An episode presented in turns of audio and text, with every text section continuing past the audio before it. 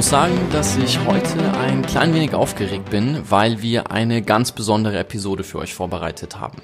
Wir haben heute zu Gast zwei sehr, sehr prominente Wissenschaftler, Harald Lesch und Jürgen Schmidhuber. Harald Lesch kennen vermutlich die meisten von euch aus dem ZDF, da ist er ja der Moderator von der Sendung Terra X oder von seinem sehr, sehr beliebten YouTube-Kanal. Harald ist außerdem Astrophysiker und Philosoph. Er hat zahlreiche Bestseller geschrieben, hat ganz viele Preise für seine Sendung und seine Lehre erhalten. Und auf persönlicher Ebene muss ich sagen, dass Harald einfach ein riesiges Vorbild ist, was geerdetes Menschsein und aufrichtiges Handeln angeht. Und Jürgen Schmidhuber ist, ist ein Genie. Jürgen Schmidhuber ist eine Legende auf dem Feld der künstlichen Intelligenz, der so viel Output generiert hat und so viele Forschung und Entwicklungen in die Welt getragen hat. Nur als Beispiel, also Milliarden von Menschen nutzen heute seine Anwendungen und ein sehr prominentes Beispiel ist Googles DeepMind, das die Anwendungen von Jürgens Team nutzt. Google DeepMind kennen die meisten von euch vermutlich aus der Presse, weil Google DeepMind der Computer war, der den besten Go-Spieler Lee Sedol geschlagen hat, was ja um die ganze Welt ging. Und gleichzeitig ist Jürgen auch Teil von zahlreichen Dokus über die Zukunft von Mensch und Maschine. Eine davon lief zum Beispiel auf Arte, die ich sehr empfehlen kann. Die heißt I Human. Und er spricht auch auf Konferenzen auf der ganzen Welt zu dem Thema, hat da mit den spannendsten Leuten auf dem Gebiet zu tun. Vielleicht hast du ein paar Bücher zu dem Thema gelesen, also Homo Deus oder äh, Mensch 3.0, da gibt's ja ganz viele Werke, wo dann auch Elon Musk und so sich auf diesen Konferenzen und zu den Gesprächen über die Zukunft von künstlicher Intelligenz tummeln und da ist Jürgen immer mit dabei. Und ich muss sagen, unser Gespräch ist einfach ein absolutes Highlight. Also es ist für mich persönlich faszinierend gewesen, da dabei sein zu dürfen. Und wir diskutieren unter anderem, was den Menschen in der Zukunft ausmachen wird. Wir sprechen darüber, was die KI kann und wo sie noch Grenzen hat. Und hier ist es interessant von Jürgen zu hören, sein Standpunkt zum Thema Superintelligenz und warum sich Jürgen eine Maschine wünscht, die klüger ist als er selbst. Und dann ist es spannend zu hören, weil Harald äußert dann seine Bedenken dazu. Und so geht es die ganze Zeit hin und her in einer Diskussion, wo es um nichts anderes geht als die Zukunft von Mensch und Maschine und deren Wechselwirkung. Und wie gesagt, ich, ich finde das unheimlich faszinierend und ich gehe schwer davon aus, dass es dir ähnlich gehen wird. Und bevor wir jetzt aber in das Gespräch eintauchen, habe ich noch eine kurze Info für dich. Wir werden kommende Woche noch eine Episode live schalten und dabei auf die Highlights aus dem Jahr zurückblicken und ich würde auch noch mal ein paar persönliche Einblicke und ein paar persönliche Gedanken teilen und dann werden wir in eine dreiwöchige Weihnachtspause gehen und dann im neuen Jahr wieder mit neuen Episoden, neuen Gesprächspartnern für euch am Start sein und wieder neu angreifen. Da freue ich mich schon sehr drauf.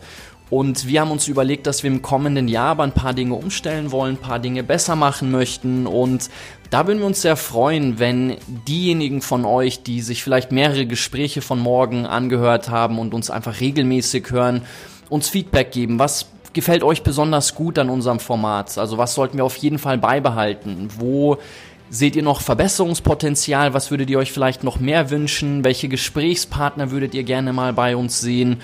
Und ja, einfach alle Gedanken, die ihr zu unserem Format habt, da freuen wir uns über jede Rückmeldung, weil wir natürlich auch mit jeder Episode, mit jedem neuen äh, Gespräch besser werden möchten und, und lernen möchten. Und deswegen, wenn ihr da Feedback habt, kommt gerne auf uns zu, dann können wir das auch für unser Format dann fürs nächste Jahr mit berücksichtigen. Jetzt tauchen wir ein. Ich wünsche dir und euch ganz viel Spaß mit Harald Lesch und Jürgen Schmidhuber.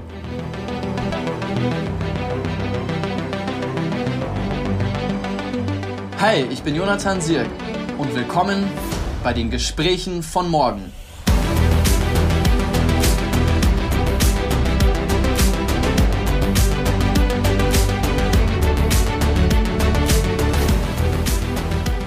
Hallo Jürgen, hallo Harald. Ich muss gestehen, ich freue mich total, dass das heute klappt. Ich freue mich seit Monaten auf das Gespräch. Es war ein bisschen schade, dass wir uns nicht in Lugano treffen können, äh, Corona-bedingt, aber trotzdem erstmal vielen, vielen Dank, dass ihr euch heute die Zeit genommen habt, dass wir hier die Möglichkeit haben, um über ein paar, ja, ich sag mal, zentrale, relevante Zukunftsfragen, Zukunftsherausforderungen zu sprechen. Naja, die Zukunft liegt ja ziemlich äh, momentan vor unseren Füßen. Ne? Also momentan hat man das Gefühl, was Zukunft betrifft, ist Pause eingetreten. Jetzt müssen wir uns erstmal um die Gegenwart kümmern. Und zwar ziemlich, ziemlich intensiv. die drängt sich förmlich äh, in diese Diskussion über Zukunftsentwicklung rein. Ähm, äh, und interessanterweise ist es eben, was aus der Vergangenheit kommt. Also Viren sind ja sehr alt. Also ganz am Anfang der Lebensentwicklung waren die schon mit dabei. Und äh, hier drängt sich jetzt uralte Vergangenheit in unsere Gegenwart rein und sagt erstmal, ja, ja, Zukunft kommt später. Jetzt ist erstmal hier angesagt, mein lieber Freund, da müssen wir mal gucken. Ja. Kurze Zwischenbemerkung zu dem Thema. Ja. Ähm, jede Sekunde wird ja die Vergangenheit ein wenig länger und die Zukunft ein wenig kürzer. Genau, genau. Es gibt einen Berg an Vergangenheit, ja, genau, ja. Mich würde interessieren, wie du das wahrgenommen hast, weil ich hatte auch das Gefühl, so in den letzten Monaten, dass es doch so war, dass, dass sage ich mal, zentrale Themen in den Vordergrund gerückt sind, so wie du das gerade angesprochen hast, Harry, die die technologischen Fortschrittsthemen so ein bisschen in den Hintergrund gerückt haben. Und Jürgen, du bist ja schon jetzt seit den 70er Jahren damit beschäftigt, Künstliche Intelligenz voranzutreiben, intelligente Maschinen zu entwickeln. Wie hast du denn die, die letzten Monate wahrgenommen? Hattest du das Gefühl, das war vielleicht ein bisschen Rückschritt für die KI oder, oder wie, wie ging es dir dabei? Eher im Gegenteil. Also die letzten Monate, die waren ja ein Anstoß für sehr viele äh, Firmen, große und kleine Firmen, so Digitalisierungsschritte zu unternehmen, die sie lange vor sich hergeschoben haben die sie auch vor zehn Jahren schon hätten tun können, aber dann aus irgendwelchen Gründen verzögert haben. Im Rahmen dieser Digitalisierung ist natürlich äh, KI ein großes Thema. Mehr und mehr von dem, was man halt früher äh, wirklich durch menschliche Arbeitskraft erledigen musste, das äh, wird gerade in der Pandemie dann leichter zu erledigen durch alle möglichen Sorten von KI. Aber deine Haltung ist ja, du sagst ja, KI wird das oder ist das große Thema des 21. Jahrhunderts? Also deine Haltung ist ja ganz klar, du sagst, die KI wird Dinge lernen, die wir Menschen können und noch vieles darüber hinaus.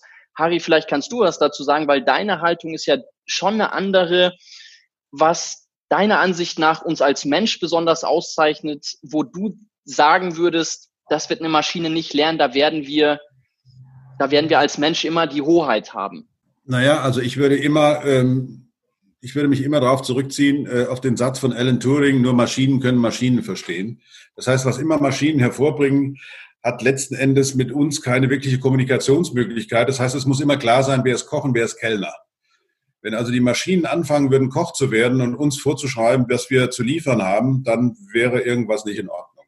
Mhm. Und natürlich ist es so, dass bei der Signalverarbeitung, bei vielen technischen Vorgängen äh, Maschinen einen ganz klaren Vorteil haben, weil sie sind schnell, sie können sich genau auf diese Aufgabe konzentrieren, für die sie gemacht sind. Aber unser Leben besteht ja aus mehr als nur einer Funktionsweise. Wir sind ja auch mehr als Bio, Biochemie mit Überbau. Ähm, das heißt, wenn man jetzt beginnt, darüber nachzudenken, wie soll denn eine gedeihliche Zukunft für alle Menschen auf dem Planeten aussehen und nicht nur für die Nationen, die über die entsprechende technische Tradition verfügen, also auch über das entsprechende Bildungswesen, die entsprechenden Erfahrungen im Umgang mit Technologie, dann kann eigentlich ein maschinelles, äh, ein maschinelles äh, Engagement kann eigentlich immer nur begleitend sein und darf nicht dazu führen, ähm, dass Maschinen uns quasi vorgeben, welche Ziele wir zu erreichen haben. Wir erleben es ja momentan schon der, im Rahmen der Corona-Pandemie schon ohnehin so, dass, dass zum Beispiel Gesellschaften sich dagegen wehren, dass naturwissenschaftliche Erkenntnisse mit voller Wucht ihre Freiheitsräume zum Beispiel einschränken. Jetzt die Vorstellung, dass diese Erkenntnisse nicht mehr durch Menschen äh, praktisch kommuniziert werden und auch begründet werden, sondern von Maschinen entschieden wird, die aber keine Begründung abliefern können, weil die im Wesentlichen, ja, was heißt im Wesentlichen, können ja nur aus statistischen Gründen Entscheidungen treffen, wäre für Gesellschaften praktisch untragbar. Es kann nicht sein, dass ein Computer einer Gesellschaft sagt, ihr müsst, ihr müsst euch jetzt so und so verhalten, ansonsten äh, ich weiß nicht, gibt es irgendwelche Sanktionsmaßnahmen oder sowas. Insofern bin ich gegenüber solchen Zukunftsvisionen, wo Maschinen eine besonders große Rolle spielen, eigentlich eher zurückhaltend. Denn wir haben es noch nicht mal geschafft bis jetzt, dass wir praktisch unter uns, also unter uns Lebenden, äh, also richtigen Bio, biologischen äh, Wesen, ein einigermaßen zu, ein vernünftiges Zusammenleben geschaffen haben. Da jetzt noch gewissermaßen eine nichtmenschliche Form von Intelligenz, wenn man es Intelligenz nennen will, mit dazu zu bringen, hat für mich eher so den Charakter, jetzt sind die Außerirdischen nicht zu uns gekommen, haben sie uns geschaffen und wir schaffen uns eine Intelligenz, mit der wir überhaupt nichts anfangen können, mit der können wir nicht kommunizieren, sondern können dann praktisch die Ergebnisse nur hinnehmen. Und äh, das halte ich für eine ziemlich schwierige Situation. Jürgen, ich würde dir den Ball zuspielen. Also du, du, du wartest ja schon darauf, darauf äh, zu äh, kommentieren. Du sagst ja häufig, es gibt viele Menschen, die sich zu KI-Themen äußern und es gibt wenige, die die KI tatsächlich bauen. Du bist jemand, der die KIs baut. Also wenn man sich anschaut, was du alles in den letzten Jahrzehnten entwickelt hast, ähm, erstmal Hut ab. Da meint man, du hattest äh, mehrere Leben oder bist vielleicht schon eine KI so viel Output, wie du da generieren kannst. Was ist deine Haltung dazu? Also 95 Prozent der KI-Forschung äh, zielen ja darauf ab, wirklich das Leben der Läng Menschen länger und gesünder und leichter zu gestalten. Natürlich, fünf Prozent sind Waffenforschung und das lässt sich auch nicht vermeiden. Aber insgesamt sind die positiven äh, Effekte dermaßen überwiegend. Also nur mal in den Medizinanwendungen äh, vor acht Jahren, 2012, konnte mein Team zum ersten Mal so einen Wettbewerb gewinnen. Da ging es darum, Krebsfrüherkennung zu betreiben. Da gibt es also so einen menschlichen äh, Doktor, der ähm, heißt Histologe und der schaut sich da diese Schnitte durch die weibliche Brust zum Beispiel an und, ähm, und äh, betrachtet diese mikrografischen Aufnahmen und sagt, das ist eine böse Zelle und die hier ist im Vorkrebsstadium und hier ist harmlos und so weiter. Vor acht Jahren war es jetzt zum ersten Mal der Fall, dass wir wirklich besser diese Zellen automatisch entdecken konnten in so einem Wettbewerb als alle konkurrierenden Verfahren. Die, das Gesundheitswesen wird sich durch diese Geschichten ändern. Natürlich sind diese äh, KIs zunächst nur Werkzeuge, ja, denn die Doktoren, die werden ja dadurch nicht ersetzt, sondern die kriegen ein Werkzeug an die Hand, was es ihnen leichter macht, äh, weitere und mehr Patienten äh, zu behandeln mit derselben Qualität. Und da gibt es also unglaublich viele Anwendungen der KI, die wirklich das Leben besser machen und länger und gesünder. Auf der anderen Seite ist es natürlich klar, dass man ähm, Bedenken haben kann, wie der Harald eben, der nicht möchte, dass Maschinen einem irgendetwas vorgeben. Andererseits leben wir längst in so einer Gesellschaft, in der ganz viele Menschen Maschinen aller Art, nicht nur KIs, sondern aller Art verwenden, um andere Menschen damit zu beeinflussen und ihnen was vorzugeben. Aktuell das äh, wahrscheinlich äh, eindrücklichste Beispiel äh, ist, was ungefähr die wertvollsten Firmen der Welt am pazifischen Rand machen äh, mit KI. Was machen die damit? Die verkaufen Werbung. Ja? Wie machen die das? Die haben halt so große Plattformen wie WeChat in China oder Facebook in Amerika und in der westlichen Welt und äh, alle möglichen anderen Firmen dieser Art. Und die ähm, verwenden unsere neuronalen Netzwerke, unsere künstliche Intelligenz, unsere lernenden neuronalen Netzwerke, um zu sehen, was machen die Leute so auf ihren Smartphones. Und äh, welche Zeitungsartikel lesen Sie? Und welche andere Artikel lesen Sie? Und wie lange sind Sie da ähm, äh, zugange bei welchen Artikeln? Und dann lesen Sie nicht nur bei dem hier mit, sondern auch bei Millionen anderen.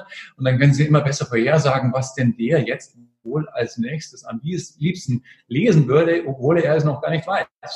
Und dann äh, bieten die halt in Werbung, aber auch in sonstigen ähm, Artikeln, die nichts mit der Werbung zu tun haben, äh, entsprechende Lektüre an. Und äh, ganz viele Menschen äh, werden dadurch beeinflusst. Jeden Tag, milliardenfach passiert das ja heute schon. Und ähm, die Frage ist natürlich jetzt, ist das, ist das schlecht oder gut? Ja, das ist etwas, das ist so schwierig zu entscheiden wie äh, die Frage, die ganzen anderen Interaktionen äh, zwischen Menschen, die sich nicht auf Maschinen beziehen, die nicht durch Maschinen äh, ermöglicht werden, sind die jetzt gut oder schlecht? Also es gibt einfach unter den 10 Milliarden Menschen nicht nur eine Meinung, ja, es gibt 10 Milliarden verschiedene Meinungen und die sind auch in der Vergangenheit, als es noch nicht so viele Menschen gab, immer aufeinander geprallt und die ganze Entwicklung der Zivilisationsgeschichte ist eben Ausdruck dieses ständigen Wettstreits der Ideen und der gegenseitigen äh, Beeinflussungen, die da im Laufe der Jahrhunderte durch immer raffiniertere Geräte von der Druckerpresse bis hin zum Telefon und heute Internet äh, das ermöglicht haben. Gut, aber ich denke, wir müssen uns ja trotzdem, also ein, ein großer Bereich in der KI-Forschung ist ja auch die Ethik in der KI-Forschung und die Frage danach, was gut und schlecht ist, müssen wir uns ja trotzdem stellen. Und vielleicht können wir da einen kurzen Schritt zurück machen, weil was mich interessieren würde, wenn man sich mit deiner Arbeit beschäftigt, Jürgen, dann ist es ja schon so, dass du in den 70er Jahren angefangen hast, die Vision zu entwickeln, dass du eine Maschine bauen möchtest, die intelligenter ist als du selbst, damit du dich irgendwie zur Ruhe setzen kannst und dabei zuschaust, wie diese Maschine oder die Maschinen dann das Sonnensystem kolonialisieren und transformieren. Und die Frage, die ich mir stelle jetzt mit Blick auf, auf, auf die ethische Debatte, so was daran für dich das Erstrebenswerte ist. Also was, wieso würdest du so eine Maschine entwickeln wollen? Also ich habe halt relativ früh begriffen, dass es mit meiner eigenen Intelligenz nicht so weit her ist. Aber es war damals so, ähm, erschien es möglich, dass man äh, das bisschen Intelligenz, was man hat, verwenden könnte, um vielleicht etwas zu bauen, was lernen kann, viel klüger zu werden als einer selbst. So, dass all diese großen Fragen, äh, die, die im Moment unbeantwortet sind, äh, irgendwann mal wenn nicht von mir selbst, auch dann von meinen ähm, Nachfolgern dieser Sorte da beantwortet werden können. Und ähm, es schien mir immer schon klar, auch als Hub schon, dass ähm, dieses diese Momentaufnahme, in der wir uns augenblicklich befinden in der Zivilisationsgeschichte, dass das halt nur so ein winziger Bruchteil der Welt Weltgeschichte ist. Und die Weltgeschichte ist noch lange nicht vorbei, nicht wahr? Also jetzt gibt es 13,8 Milliarden ähm, Jahre Evolution des Universums. Wahrscheinlich wird das Universum viele Male älter, als es jetzt ist. Und jetzt sind wir gerade so zu einem Punkt, ja, die letzten 13.000 Jahre, das war gerade so ein Millionstel der Weltgeschichte, ja. Das war die Zivilisationsgeschichte. Die ganze Zivilisationsgeschichte ist so ein Blitz in der Weltgeschichte, ja, eine Millionstel der Weltgeschichte bisher. Und natürlich ähm, wird diese Weltgeschichte jetzt nicht aufhören, sondern die wird ähm, noch viel länger werden, als sie schon war. Und äh, das bisschen, was wir jetzt aktuell so wahrnehmen, Covid und globale Erwärmung und so weiter, das ist halt ähm, zwar schon wichtig, ja, es sind aktuelle äh, Probleme, die muss man versuchen zu lösen, aber ähm, das große Ganze ist viel größer als das. Und das war mir auch als äh, gut klar. Mir schien es nur möglich, innerhalb meiner eigenen Lebenszeit so etwas zu schaffen, was ähm, was viel schlauer äh, werden wird, als ich selbst bin. Und, ähm, und es ist natürlich unmöglich, vorherzusagen, was so eine schlauere Intelligenz alles anstellen wird. Aber äh, eins schien mir klar, es ist unvermeidlich und selbst wenn wir nicht die Details äh, dieser äh, Zukunft kennen, können wir doch trotzdem so mm, ein paar wenige Sachen vorhersagen, äh, die nahelegen, dass ähm, dass der ganze Kosmos durch diese Entwicklung beeinflusst äh, werden wird. Nicht nur lokal so ein kleiner Planet wie dieser hier, sondern das gesamte sichtbare Universum. Da muss ich, ich als Astronom natürlich mal da, äh, dazwischen gehen ähm, und, und, auch als Philosoph. Ich, äh, ich habe zwei Fragen an dich, Jürgen. Das eine ist, ähm, wie unterscheidest du zwischen Klugheit und Wissen? Also zu Klugheit gehört ja mehr dazu, als einfach nur was zu wissen. Also der Begriff der Weisheit zum Beispiel, der sich in so einem Satz äh, zum Beispiel äußert, einem alten, alten jüdischen Sprichwort, wenn du Gott zum Lachen bringen willst, dann mach einen Plan. Also zum Beispiel die Unvorhersehbarkeit von Vorgängen, und zwar deswegen, weil relativ kleine Änderungen relativ große Auswirkungen haben können. In komplexen Systemen ist das ja sozusagen eingepreist. Und, und diese Art von diese Art von äh, Flexibilität zu besitzen. In der modernen Resilienzforschung ist das ja eine der, der Basiserkenntnisse, dass wenn ein System eben tatsächlich diese Flexibilität besitzt, es viel resilienter gegenüber äußeren, äh, äußerem Stress ist, als wenn ein System eben sehr, sagen wir mal, hart verdrahtet ist und äh, praktisch immer nur nach einer bestimmten Art von Logik funktioniert. Äh, weil dann solche Systeme unter starkem äh, äußerem Druck dann eher brechen, also richtige massive Phasenübergänge vollziehen und nicht in der Lage sind, äh, wie so schön im Deutschen heißt, passt, wackelt und hat Luft. Das wäre die eine Sache. Und die andere ist, ähm, momentan sieht es ja alles eher danach aus, als wenn zumindest die unmittelbare äh, Zukunft, jetzt will ich gar nicht mal über die kosmische sprechen, die unmittelbare Zukunft hält uns ja eigentlich eher an dem Planeten fest. Also so ein Problem wie die globale Erwärmung und Klimawandel äh, durch eine äh, ziemlich starke Veränderung unserer Konsumeigenschaften, aber auch unserer Kommunikation unsere Mobilität auf dem Planeten zu verändern, um einfach dafür zu sorgen, dass weniger Treibhausgase in die Atmosphäre kommen, Dekarbonisierung der Industrie und dergleichen mehr. Äh, das fordert ja von uns eigentlich viel mehr einen Blick auf unseren blauen Planeten als einen Blick nach draußen. Wir brauchen heute das, den Kosmos eigentlich im Wesentlichen, um dann wieder zurückzugucken, äh, auf welches, äh, in welchem Paradies wir eigentlich leben. Denn die anderen Planeten im Sonnensystem haben ja nun überhaupt keinerlei Bedingungen, unter denen man irgendwie leben kann. Selbst die das Terraforming vom Mars würde dadurch, dass man ihm eine äh, Atmosphäre geben würde, schon ein Problem darstellen, weil die beiden Monde dann auf ihn draufknallen würden, die er hat. Das wäre ja höchst unerfreulich. Ja. Also ist ja momentan eigentlich eher so, dass, dass wir selber gefragt sind. Ne? Ja, also diese weite entfernte Zukunft im Weltraum, die bezieht sich nicht wirklich auf Menschen, ja, denn wie du schon andeutest, Menschen sind nicht gemacht für den Weltraum, ja, der Weltraum ist dem Menschen feindlich gesinnt und er braucht äh, sechs Meter Blei, um sich nur vor der bösen Strahlung zu schützen. Also äh, der einzige, der sich wohl fühlt im Weltraum, das ist ein extra dafür konstruierter Roboter. Ja? Und auch im letzten Jahrhundert, da waren ja die erfolgreichsten Erforscher des Sonnensystems äh, nicht Menschen, sondern es waren äh, relativ billige Sonden, die da jahrelang durch die Nacht geflogen sind und dann die tollsten Erkenntnisse zurückgefunkt haben. Also die, die langfristige Zukunft im Weltraum, das wird keine äh, Zukunft des Menschen sein. Aber was das andere, was du angesprochen hast, ja, diese aktuellen Probleme auf der Welt, natürlich, die Mehrheit der Menschen kümmert sich nur um das und das ist auch richtig so, denn das sind eben die Probleme, die aktuell anstehen und die gelöst werden müssen. Und da ist es natürlich so, dass ähm, KI was beitragen kann, die zu lösen. Energiesparen zum Beispiel. Ne? Es gibt unwahrscheinlich viele Maschinen, die man äh, mit KI dazu bringen kann, dasselbe zu leisten, aber weniger Energie dabei äh, zu verbrauchen. Das reicht von Elektroautos bis hin zu äh, Datenzentren, bis hin zu Kraftwerken bis hin zu allem Möglichen, was davon ähm, äh, betroffen. Eine, eine äh, bemerkenswerte äh, Sache äh, erwähne ich in solchen Zusammenhängen immer, egal wie die Schlauheit der Menschen und die ihrer Maschinen dazu beiträgt, das Leben leichter zu machen und energieeffizienter und grüner und so weiter, All das wird seit vielen Jahrzehnten, Jahrhunderten zunichte gemacht durch eine ganz große Entwicklung, die alle anderen überstrahlt. Das ist die Zunahme der Bevölkerung auf der Welt. Ich weiß nicht, ob Sie das wissen, aber 1999, da gab es ja so eine Liste der einflussreichsten Erfindungen des letzten Jahrhunderts zwischen 1900 und ähm, 2000. Die wurde veröffentlicht in der Zeitschrift Nature, so eine berühmte Wissenschaftszeitschrift. Und was war da die einflussreichste all diese Erfindungen? Das war eine, die 1908 stattfand, und zwar in Ludwigshafen. Ähm, das war der Haber-Prozess, der Haber-Bosch-Prozess, welcher dazu ähm, taugt, dass man unter hohem Druck und hoher Temperatur den Stickstoff aus der Luft holen. Also die Luft besteht zu 80 Prozent aus Stickstoff und die Pflanzen brauchen den zum Wachsen. Aber er lässt sich von den Pflanzen schwer rausholen. Also dieser, dieser Haber-Bosch-Prozess, der macht das. Wozu wird er gebraucht, um ähm, Kunstdünger zu herzustellen? Mhm. Ohne diesen Kunstdünger gäbe es auf der Welt höchstens vier Milliarden Menschen. Ja? Mehr könnte man nicht ernähren ohne den Kunstdünger. Das heißt also nur halb so viel, wie es jetzt sind. Und bald werden zwei von drei Menschen immer noch existenziell abhängen von dieser einzelnen Erfindung, denn die läuft heute ungefähr noch so, wie sie damals lief.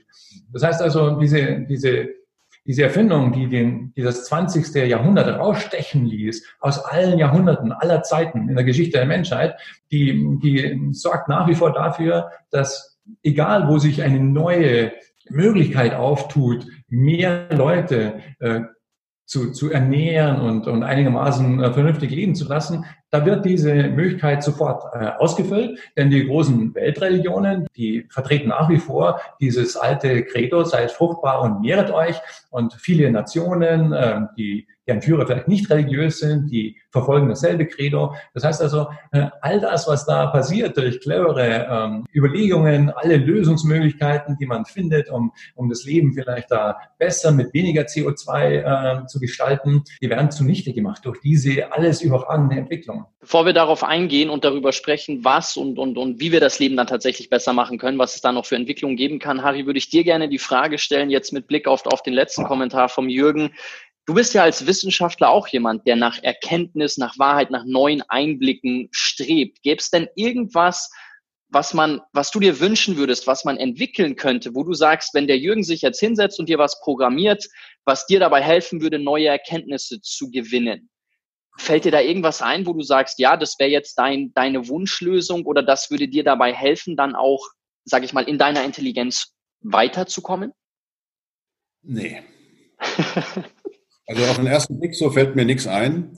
Ähm, meine, meine Erfahrung ähm, ist eigentlich genau andersrum, dass wir in den Naturwissenschaften, also insbesondere in der Physik, benutzen wir ja ständig große, große Parallelhobel, also inzwischen natürlich auch längst eben solche selbstlernenden Maschinen äh, bei der Datenverarbeitung. Und ähm, das große Problem, was dann darin besteht, wenn diese Maschinen irgendwelche Ergebnisse hervorbringen, ist die Interpretation äh, der Daten. Also das, was wir dann da kriegen. Ist das eine Korrelation, was wir da sehen, oder ist es kausal? Also hat es Ursache-Wirkungscharakter oder ist es einfach nur äh, so nach dem Motto, äh, was weiß ich, das Bett ist eine der gefährlichsten Möbelstücke äh, in der Welt, weil viele Menschen sterben darin. Gut, heißt das, dass das Bett, also tödlich ist es natürlich nicht. Ähm, worauf ich hinaus will, ist, dass sehr, sehr oft ähm, es passiert, eigentlich fast immer, dass die wirkliche wissenschaftliche Arbeit dann beginnt, wenn äh, wir zum Beispiel durch selbstlernende Maschinen durch so einen Datenkubus durchgegangen sind und uns dann mit irgendwelchen äh, Korrelationen beschäftigen, von denen wir zunächst mal gar nicht wissen, was sie bedeuten. Das heißt, wir müssen dann zurückgehen, müssen in die Theorie reingehen, müssen gucken, haben wir denn irgendwelche Erklärungsmodelle, die uns den Zusammenhang, den uns die Maschine da darstellt, auch begründet. Das heißt, wir können ja nicht nur statistisch irgendwas sagen, das wäre ja, Statistik würde in diesem Fall nur darstellen, dass wir sowas machen wie Inventur. Was ist denn eigentlich da? Dann sehen wir halt eine Verteilung irgendeiner Form. Aber wie diese Verteilung zustande kommt und was die Gründe dafür sind, dass die Verteilung so ist, das muss nach wie vor, ähm, dafür braucht es nach wie vor Gehirn, weil wir die Interpretation unserer Gleichung das ist ja das, was eine Maschine im Prinzip machen kann, eine Gleichung zu lösen. Aber die Art und Weise, wie Rand- und Anfangsbedingungen ausgesehen haben, also warum denn die Anfangs- und Randbedingungen so sind, unter denen das Problem dann gelöst werden soll, das entzieht sich ja der Maschine, weil sie natürlich den zeitlichen Ablauf, die Vorgänge davon nicht hat. Ich kann zwar immer wieder iterieren und so weiter, ich kann auch Anfangs- und Randbedingungen variieren innerhalb von einer Simulation. Aber warum diese äh, Rand- und Anfangsbedingungen so sind, wie sie sind, ähm, das entzieht sich dem ja. Das einzige Notwendige, was wir kennen, sind die Naturgesetze, aber die sind eben nur ein Teil davon. Äh, die, die Randbedingungen, die sind eben eher kontingent. Das heißt, wir haben immer das Problem der Interpretation. Wie gehen wir mit dem um, was uns die Maschine da hervorbringt?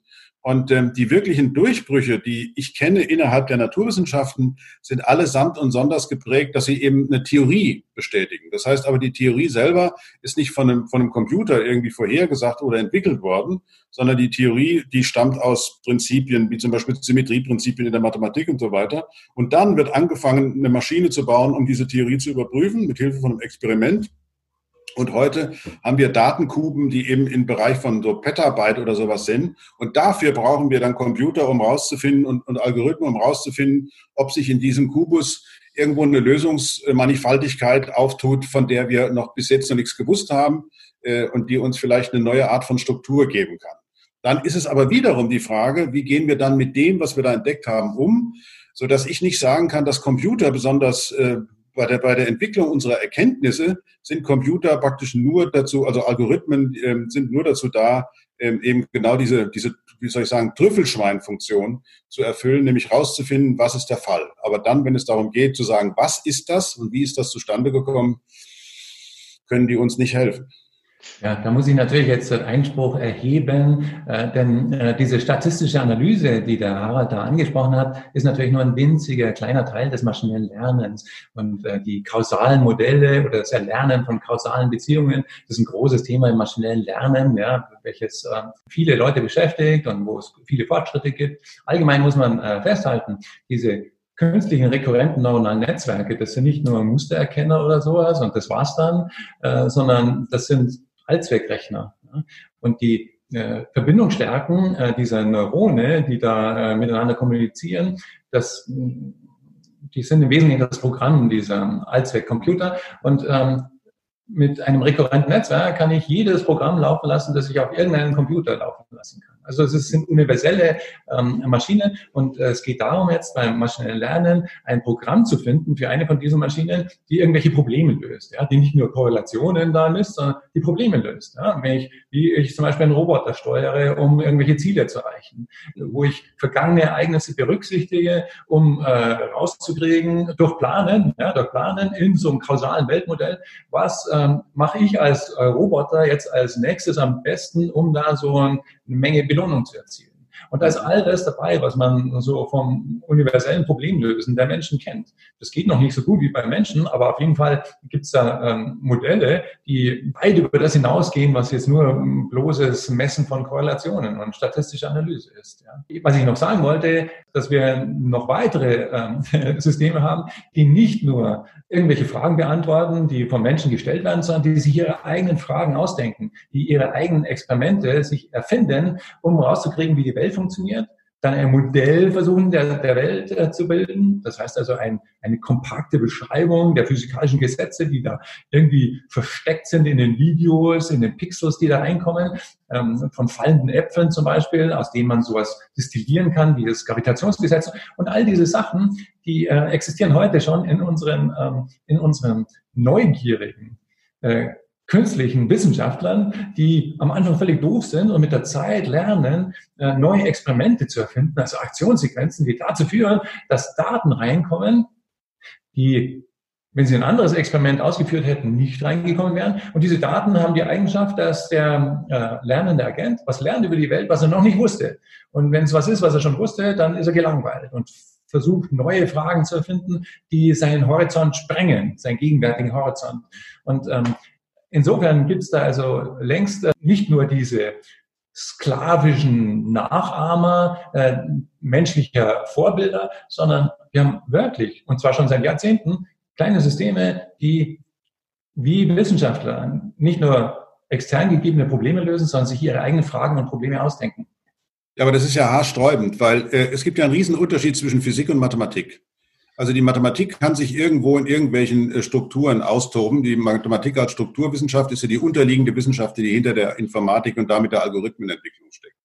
Während die Physik ist eine Realwissenschaft. Und in der Realität gibt es Grenzen und diese Grenzen sind in der Mathematik gar nicht vorhanden. Das heißt, wenn diese Maschinen sich irgendwas ausdenken, um irgendwelche Experimente, wiederum nur virtuelle Experimente zu machen, hat das ja mit der Wirklichkeit erstmal überhaupt nichts zu tun, sondern äh, die, zum Beispiel die Erkenntnis, dass es etwas gibt wie eine Energieerhaltung, ist eine Sache, die man nicht aus reinem Denken hervorbringen kann, sondern die empirische Forschung ist ausschließlich darauf abgelegt, dass empirische Hypothesen an der Erfahrung scheitern können müssen. Ja, das heißt aber, die Voraussetzung für Erfahrung ist, dass man sie auch macht. Und Maschinen machen keine Erfahrung. Natürlich machen sie Erfahrungen. Ah, jetzt weiß ich, ja, da gibt so es so ein grundlegendes Problem. Natürlich arbeiten unsere Maschinen in einer Umgebung, die sie nicht kennen zunächst. Ja? Also äh, die Mathematik ist deduktiv, wie du äh, angedeutet hast. Da gibt es irgendwelche Axiome und dann kann man Theoreme herleiten und man braucht keine Interaktion mit der Welt. Die Physik ist induktiv. Man weiß die Axiome nicht. Ja? Man kennt die Naturgesetze der äh, Physik nicht äh, von Anfang an. Und deswegen versucht man über Zeit, über die Zeit hinweg, durch Experimente die rauszukriegen. Ja? Wenn man dann mal welche gefunden hat, dann kann man mit denen planen. Kann man sagen, wenn ich jetzt diesen Ball da so schmeiße, dann wird er so und so beschleunigen und dann irgendwo sein Ziel treffen und so weiter. Und ähm, das ist genau der Punkt. Wir haben also äh, mit der Welt interagierende lernende Systeme, die am Anfang völlig doof sind, die Sensoren haben, da kommen also Daten rein, Videos und Schmerzsignale, wenn sie irgendwo anbumsen und, äh, und Audiosignale und alles Mögliche. Und sie produzieren Aktionen, vielleicht haben sie eine Hand oder vielleicht leben sie in einer virtuellen Welt, aber dort können sie mit einer virtuellen Hand irgendwelche ähm, Dinge in der Umgebung bewegen, die sie äh, zunächst überhaupt nicht kennen. Ja? Und dann, ähm, dann haben Sie so einen, so einen Freund, ja, so ein Modell der Welt, was am Anfang ganz doof ist, was lernt, vorher zu sagen, was sind die Aktion, was sind die Konsequenzen meiner Aktionen? Dann lernen die mit der Zeit immer besser vorher zu sagen, was passiert, wenn ich das und das mache. In dieser Welt. Dann, dann, dann, dann bauen sie sich zum Modell der Welt. In dem Maße, wie das Weltmodell besser wird, kann man das verwenden zum Planen. Ja? Wenn man mal so ein Weltmodell hat, dann kann man vorausdenken, ja? kann man sich überlegen, wenn ich jetzt folgende Sequenz von Aktionen ausführen würde, was würde da am Ende passieren? Oder wäre es nicht besser, wenn ich diese andere Sequenz von Aktionen ausführen würde, weil ich da vielleicht mehr Belohnung und weniger Schmerzsignale durch äh, Anstoßen an Hindernissen und so weiter erleiden würde. Und dann wähle ich natürlich die Aktionssequenz, die besser ist für mich. Ne? Und das haben wir seit Jahrzehnten, solche Dinge. Ne? Die sind nur noch nicht so toll wie Menschen, aber im Prinzip machen die das, was, was, was biologische Lebewesen auch tun. Ja? Nämlich mit der Zeit lernen, wie funktioniert die Welt, dann dieses Weltwissen auszunutzen, um Probleme zu lösen in der Welt. Aber Probleme, die sie selbst definiert haben. Und dann gibt's nicht nur, also einerseits sind die Probleme natürlich einfach nur, dreimal am Tag muss ich essen. Ja, so bin ich angelegt als biologisches Wesen. Ähm, und wenn ich das nicht schaffe, dann sterbe ich, dann bin ich weg. Ja, das ist also das oberste, alles ähm, überschreibende Ziel. Aber wenn am Sonntag äh, nach dem äh, Frühstück bin ich satt und jetzt habe ich drei Stunden Zeit bis zum Mittagessen. Und jetzt kann ich mir irgendwelche anderen Ziele äh, ausdenken. Zum Beispiel, vielleicht gehe ich ins Museum und staune da, was für Bilder an den Wänden hängen. Oder ich schaue mal einen Film an oder ich höre Musik an. Und all diese zusätzlichen Aktivitäten, die, die verschaffen den Menschen auch Belohnung. Und äh, das ist eine Belohnung, die wir auch eigentlich verstanden haben. Nämlich, ähm, da geht es darum, neue Muster in, der, in, in den Eingaben der Welt zu finden. Also erst diese Eingaben zu kreieren, dadurch, dass ich ins Museum gehe zum Beispiel, und dann neue Muster in diesen Eingaben zu finden, äh, die ich vorher noch nicht kannte. Und diese, äh, ich kann messen, ja, kann ich äh, messen, mathematisch, wie viel Muster entdeckt er jetzt gerade? Ja, wie, wie viel Fortschritte macht er da in seinem Verständnis der Welt? Und das kann man übersetzen in so kleine Freudensignale, das sind nur Zahlen, ja, die dann der Ausführer der Aktion, also der Steuermechanismus, ähm, als Belohnung kriegt. Und der versucht ja ständig seine Belohnung zu maximieren. Das heißt, sein ganzes Leben besteht daraus, dass er halt versucht, immer so viel wie möglich Belohnung und so wenig wie möglich Strafe durch Anbumsen an Hindernissen und so weiter oder Verpassen von Frühstücken und so weiter äh, zu erleiden. Im Prinzip läuft es seit Jahrzehnten. Aber das läuft, das erinnert ja fatal an die Dopa Dopaminausschüttung bei uns Menschen. ja, ja. Auch uns ja. maximal, äh, was dann eben äh, unter Umständen auch zur Sucht führen kann. Das heißt, gibt es bei deinen Algorithmen auch welche, die süchtig werden? Ja, aber unsere Kunst besteht natürlich darin, ähm, äh, unsere, ähm, unsere Belohnungsstrategien und unsere interne Freudestrategien so zu gestalten, dass, ähm, ähm, dass keine Sucht entsteht, ja, sondern dass eine Belohnung nur dadurch entstehen kann, dass er etwas entdeckt über die Welt, so eine Einsicht hat, so ein Eureka-Moment, der ihm was sagt über die Welt, was er vorher noch nicht wusste. In dem Moment, wo er es dann weiß, probiert dasselbe nochmal, wird schon langweiliger. Und es wird immer langweiliger, je besser er versteht, wie das funktioniert, dann kriegt er, dann ist er auf einmal motiviert, neue Aktionssequenzen, Experimente auszuführen, die zu anderen Sachen führen, anderen Eingaben, wo er sich noch nicht so gut auskennt. Hm. Und mein erstes System dieser Art, das habe ich also wirklich vor 19, 1990, vor 30 Jahren ähm, äh, gemacht. Seitdem haben wir große Fortschritte gemacht, ähm, um das ein bisschen, mm, ja, in mancher Hinsicht besser zu machen. Habe jetzt keine Zeit, das zu erklären, aber auf jeden Fall ähm, neugierige und kreative kleine äh, künstliche Wissenschaftler und Künstler gibt es bei uns schon lange. Mhm. Jürgen, ich würde an der Stelle jetzt gerne eine Frage stellen und da mal einhaken, weil ich finde es ganz spannend in der KI-Forschung. Ich habe mit einigen Entwicklern in dem Bereich gesprochen, welches Ziel verfolgt wird. Also es gibt ja, du hattest es eingangs gesagt, es gibt Entwickler, Unternehmen, die haben einfach ein Interesse daran, bessere Werbung zum Beispiel auszuspielen. Es gibt einige Unternehmen, die sagen, okay, man will einfach mehr Wettbewerbsvorteil haben und deswegen entwickelt man, man KIs. Bei dir geht es ja weit darüber hinaus. Also dein Bestreben ist ja tatsächlich zu sagen, du willst eine Superintelligenz entwickeln, wenn ich das richtig verstehe. Meine Frage ist einerseits, wo würdest du sagen, stehen wir da? Weil die meisten, also die alle KI-Entwickler, die ich getroffen habe, sagen, so eine generelle künstliche Intelligenz gibt es bisher noch gar nicht. Und gleichzeitig die Frage an dich, wieso willst du diese Superintelligenz entwickeln? Wieso ist das für dich unumgänglich, dass das passieren wird? Also ist wirklich so, gibt es im Augenblick nicht, ja. Viel deutet allerdings darauf hin, dass es nicht mehr lange dauern würde. Und wenn ich sage nicht mehr lange, dann ähm, ist mir egal, ob das ein paar Jahrzehnte oder ein paar Jahrhunderte oder ein paar Jahrtausende sind. Heißt, ein paar Jahrtausende ist wirklich nichts im Vergleich zur Weltgeschichte. Also es steht jetzt an. Das scheint so eine Konsequenz unserer Zivilisation zu sein. Vor 5500 Jahren gab es zum ersten Mal externes Gedächtnis in Form von Schrift. Und dann gab es irgendwann so Maschinen, die konnten so extern Informationen verarbeiten, so Abakusse und, und der Schickard 1623 zum ersten Mal mit so Rädern, die dann, die dann addiert haben haben und solche Geschichten. Und die wurden immer komplexer, diese externen, ausgelagerten Informationsverarbeiter. Und, ähm, und äh, es scheint ähm, so rapide fortzuschreiten, also ein paar Jahrhunderten ist ja da Unglaubliches passiert, äh, dass, dass in naher Zukunft, ähm, zumindest von der, von der reinen Rechenkraft her, ähm, etwas ähm, entstehen wird, was vergleichbar ist mit einem menschlichen Gehirn und, ähm, und im und, und fast sofort drauf, also mit nur ein paar Jahren Verzögerung, unglaublich viel ähm, mächtiger sein wird als das, was wir vom menschlichen Gehirn kennen. Warum will ich jetzt das überhaupt? Diese andere Frage, die du gestellt hast. Weil es in der Natur des Universums liegt.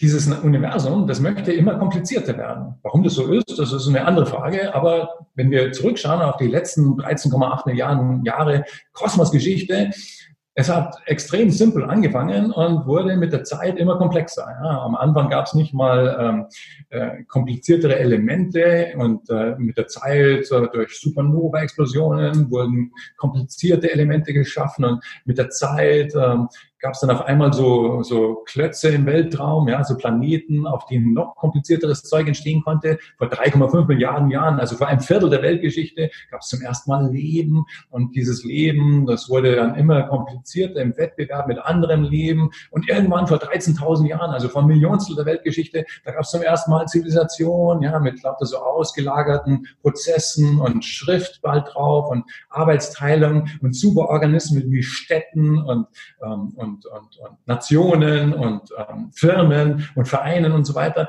Und ähm, diese ganze äh, extrem äh, rasch sich ähm, weiterentwickelte äh, Gesellschaft, die steuert zu offensichtlich, das war mir auch als Buch schon klar, äh, auf so ein auf etwas, was, was das übersteigt, was wir heute so kennen von, von, von der Menschheitsgeschichte bis jetzt.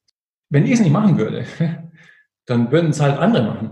Ähm, die, es ist so, so unausweichlich. Ja, die einzige Art und Weise, meiner Ansicht nach, wie wir das ähm, aufhalten könnten, das wäre sowas Katastrophales wie vielleicht ein, ein weltweiter Atomkrieg, ja, der die ganze Zivilisation äh, vernichtet und, und all die Millionen von Leuten äh, auslöscht, die so Interesse haben, in diese Richtung weiterzudenken. Aber wenn sowas nicht passiert, also wenn wir es nicht auf diese Weise vermasseln, dann scheint mir das äh, völlig unausweichlich. Da sehe ich mich also eigentlich nur als winziger Teil dieser großen Entwicklung, die sowieso unaufhaltsam ist. Harry, bevor du das kommentierst, hätte ich zwei Fragen an dich. Die eine Frage ist, nehmen wir mal an, es gäbe so ein globales KI-Komitee, das Regeln für die KI-Forschung festlegt. Wenn du jetzt der Chef dieses Komitees wärst, was für Regulationen würdest du einführen? Was würdest du sagen, was für Maßnahmen müssen ergriffen werden, damit wir, sage ich mal, in einer verantwortlichen Art und Weise unsere Zukunft gestalten? Und dann noch die Frage, wenn du das jetzt hörst, was, was, was der Jürgen angesprochen hat, dass wir, dass das praktisch unausweichlich ist. Was macht das mit dir? Also ähm, ich würde etwas einführen, was bei uns das Friedrich-Löffler-Institut ist. Das beschäftigt sich ja mit den gefährlichsten Viren, die es auf der Welt gibt.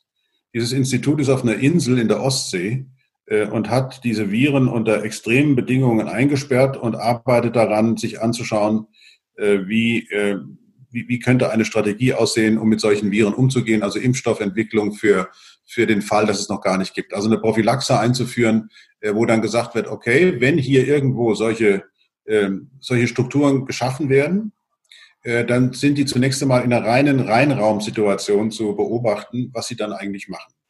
Sie dürfen auf keinen Fall einfach in die Welt gesetzt werden.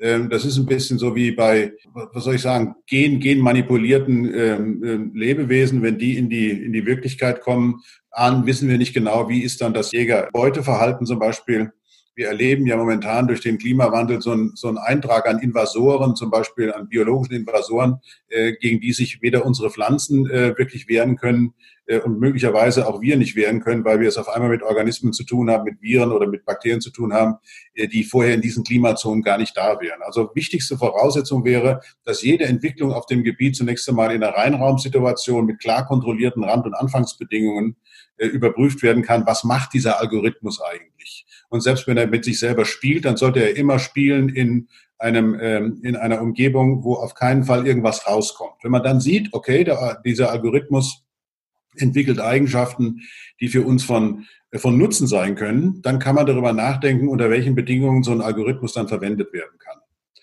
Äh, aber natürlich nicht, äh, es kann nicht sein, dass man sozusagen die so völlig frei laufen lässt und dann ähm, sich zum Beispiel Programme in andere, in zum Beispiel sowas wie das Internet irgendwie so äh, ganz autark ein, äh, einschalten könnten. Also nehmen wir an, ein Algorithmus wäre in der Lage, und das sind die ja heute schon teilweise, einfach äh, sich in einem Computernetz einzuschalten und dann entsprechend auch wirksam zu werden.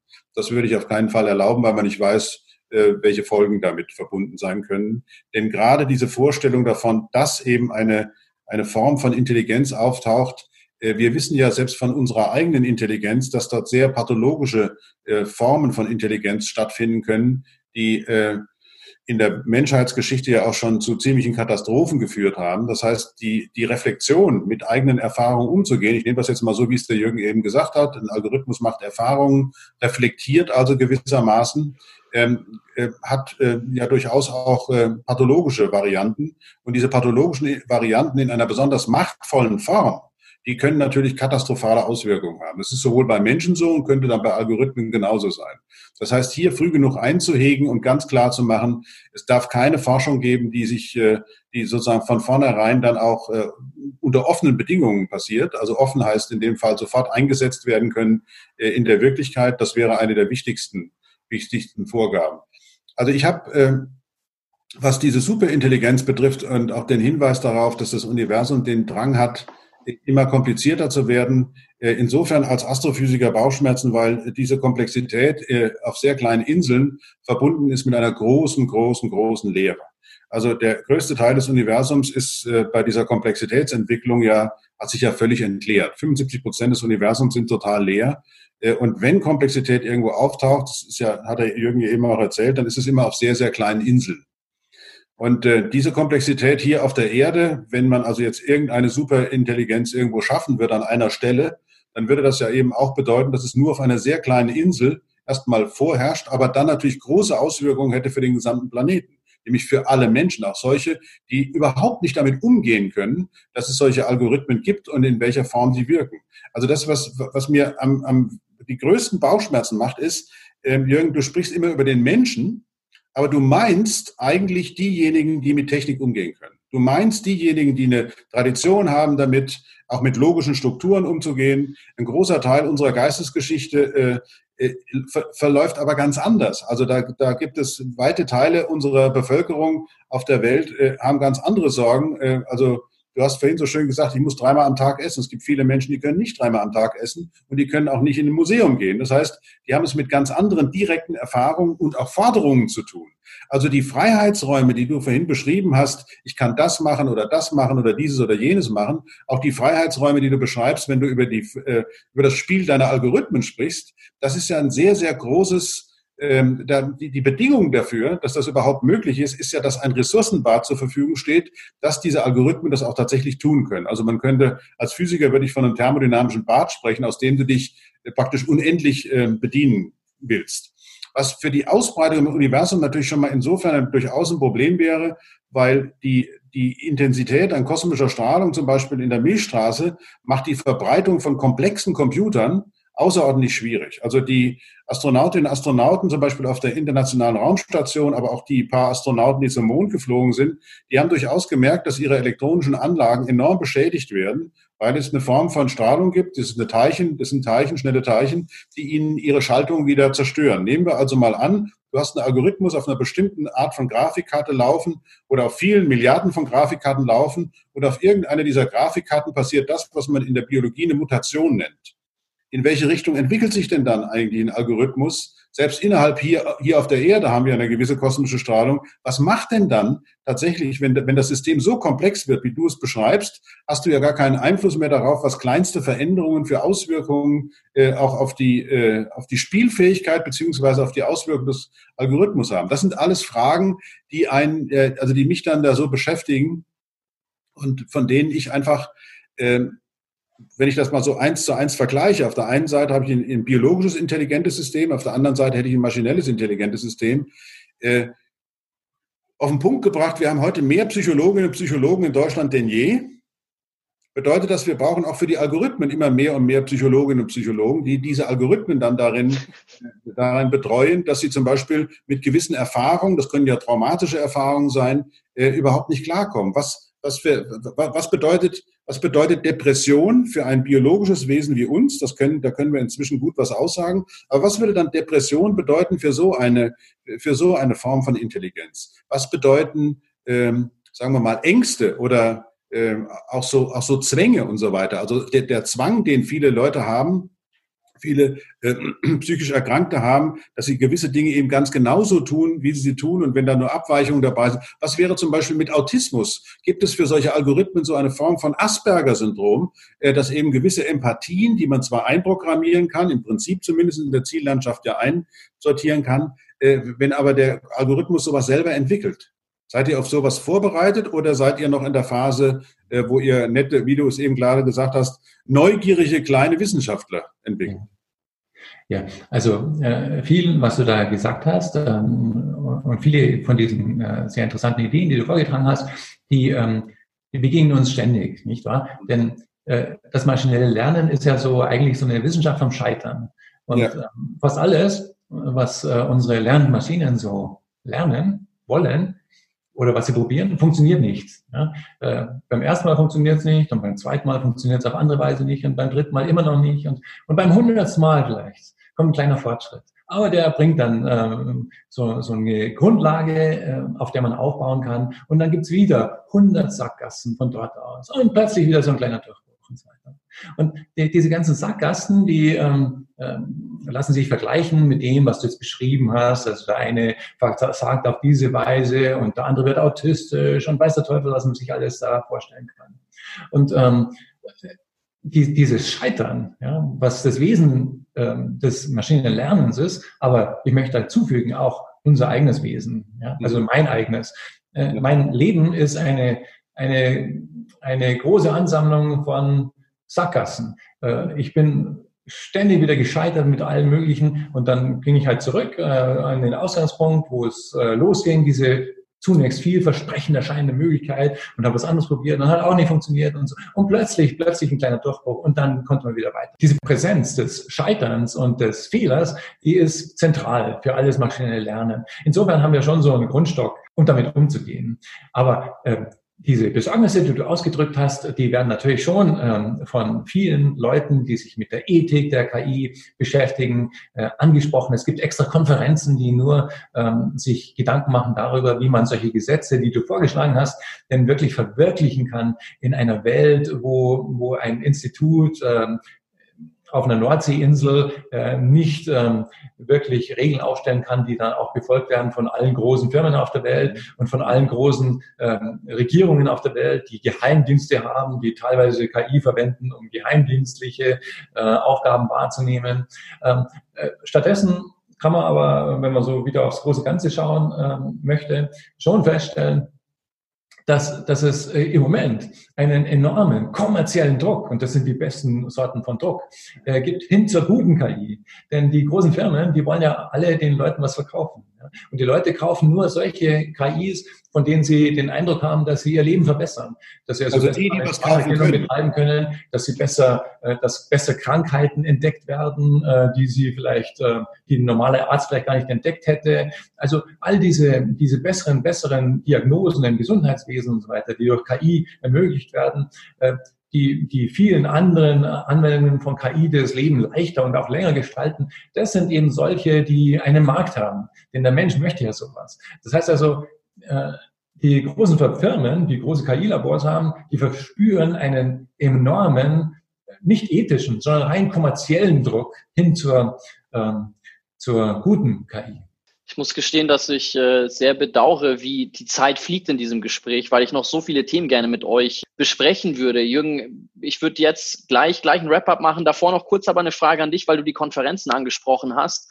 Und ich es super spannend fände, wenn du einen kleinen Einblick teilen kannst. Es gibt ja so eine, sag ich mal, kleine KI-Elite, die sich ab und zu trifft und dann die treibendsten, die, die drängendsten Fragen ähm, diskutiert. Und dazu vielleicht, wenn du einfach ein paar Gedanken teilen kannst, was so die Dinge sind, die ihr da besprecht. Und dann eine Frage, und das ist überhaupt keine Fangfrage, aber was ich mich gefragt habe, immer wenn ich diese Bilder von euren Treffen sehe, sehe ich eigentlich keine Frau auf diesen Bildern. Vielleicht kannst du einen Kommentar auch, auch, auch dazu sagen, wieso, wieso du glaubst, dass das der Fall ist. Also wie gesagt, einfach nur aus Interesse. Einerseits gibt es also diese rein technischen Konferenzen und ähm, die meisten Menschen, die sich da einklinken würden, die würden nicht genau verstehen, um was es da geht. Dann gibt es die viel größeren ähm, kommerziellen Konferenzen und politischen Konferenzen. Also gerade in China, ich wurde jetzt sehr oft eingeladen von auch von Regierungen, ähm, die riesige ähm, kommerziell orientierte Konferenzen veranstalten, wo dann viele von den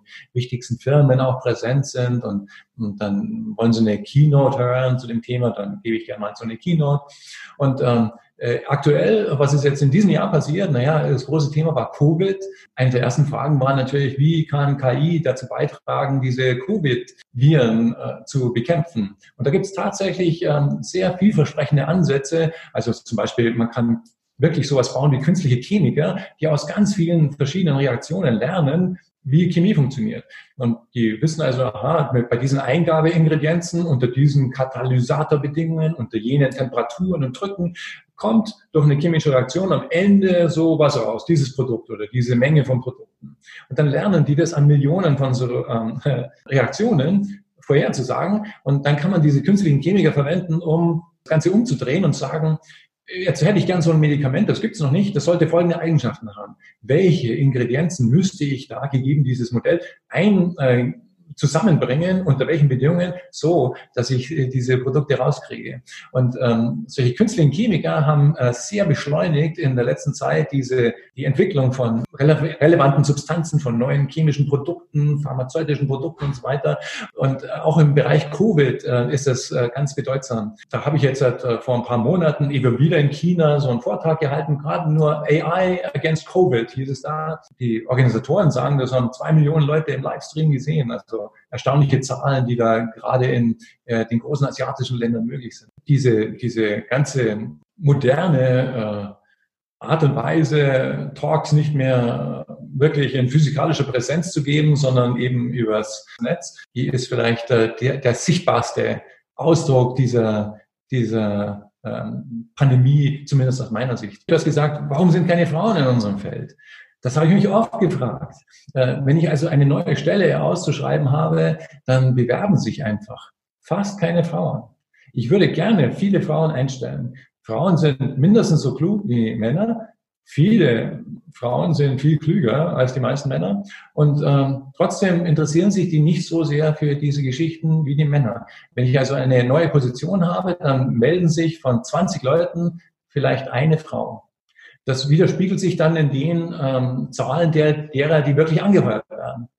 Also vielleicht kann, kannst du irgendwas dazu beitragen, dass ähm, Mädchen und Frauen mehr Interesse haben an derartigen Themen. Das machen wir häufig. Also ich lade tatsächlich viele weibliche Gründerinnen, die sich mit Tech-Themen befassen, hier ein, die als Vorbilder dienen, die dann auch sage ich mal, wiederum andere Frauen dafür begeistern, in, diesen, in, in, in, in dieses Thema einzutauchen. Also das hatte ich schon immer wieder beleuchtet und das ist, ja, es ist ein Anliegen, weil ich glaube, dass hier eine weibliche Energie reinzubringen sehr wertvoll für das Feld sein kann. Ich würde abschließend gerne euch beiden noch eine Frage stellen. Ähm, leider haben wir es jetzt nicht geschafft. Ich hätte zum Beispiel auch gerne darüber gesprochen, aber das holen wir hoffentlich bei anderer Gelegenheit mal nach. So die Ansicht von Elon Musk zum Beispiel, der sagt, wir sollten uns mit Maschinen äh, zusammentun, äh, wo du ja widersprichst, Jürgen. Ich glaube, Harry, da hast du auch eine sehr starke Haltung. Wie gesagt, das machen wir vielleicht dann, dann in, einem, in einem weiteren Gespräch. Mich würde noch abschließend interessieren, wenn ihr in ein, zwei Minuten nochmal ein Statement dazu abgeben könntet. Jetzt mit Blick auf die letzten zehn Monate. Kanzlerin hat heute wieder eine Ansprache gehalten zum, zum ersten Advent. Was ihr den, den Zuhörern mitgeben möchtet, wo ihr sagt, okay, das sollten wir aus den letzten zehn Monaten auf keinen Fall vergessen, beziehungsweise das ist was, was ihr gelernt habt in den letzten zehn Monaten, was für euch besonders wertvoll und vielleicht auch besonders überraschend war? Ja, willst du anfangen, Jürgen, oder? Nein, ich warte auf dich, Harald. Okay, bei mir ist es ganz einfach. Also Maske tragen, Abstand halten, Hygienemaßnahmen und äh, mit gewissen Mundwässern spülen ist wichtiger. Also Verhalten ist wichtiger als Technologie. Das ist etwas, was nicht nur im Zusammenhang mit äh, Covid-19 äh, eine Rolle spielt, sondern auch im Zusammenhang mit Klimawandel. Da wird die Lösung nicht sein, dass wir irgendwelche technischen Innovationen haben. Da brauchen wir gar keine mehr. Wir wissen, was wir da machen müssen, sondern es geht darum, unser Verhalten zu verändern. Und Verhalten ist kein Algorithmus, sondern das ist eine Frage der Werte und nicht der Messwerte. Und ich schließe mich dem Harald an und sage, ja, der hat recht, Maske tragen. Dann sage ich vielen Dank an euch beide. Es hat, äh, es hat viel Spaß gemacht. Es war sehr spannend. Danke, danke für die interessante Diskussion. Und wie gesagt, ich hoffe, dass wir es vielleicht dann auch mal bei anderer Gelegenheit in ein paar Monaten, wenn die Situation eine andere ist, ähm, dann in Person auch mal fortsetzen können. Danke euch. In 3D, das wäre doch mal was, ja. Und da, ja, bei dir da unten in Lugano, das wäre großartig, ja. Also, da freue ich mich auch schon drauf. Ja, wunderbar. Alles Gute. Harald, hat mich gefreut, dich kennenzulernen jetzt ja, zum ersten Mal. Alles Gute. Und, ähm, und äh, vielen Dank für ähm, das ins Wege leiten von dieser kleinen Idee. Okay, alles Gute. Tschüss.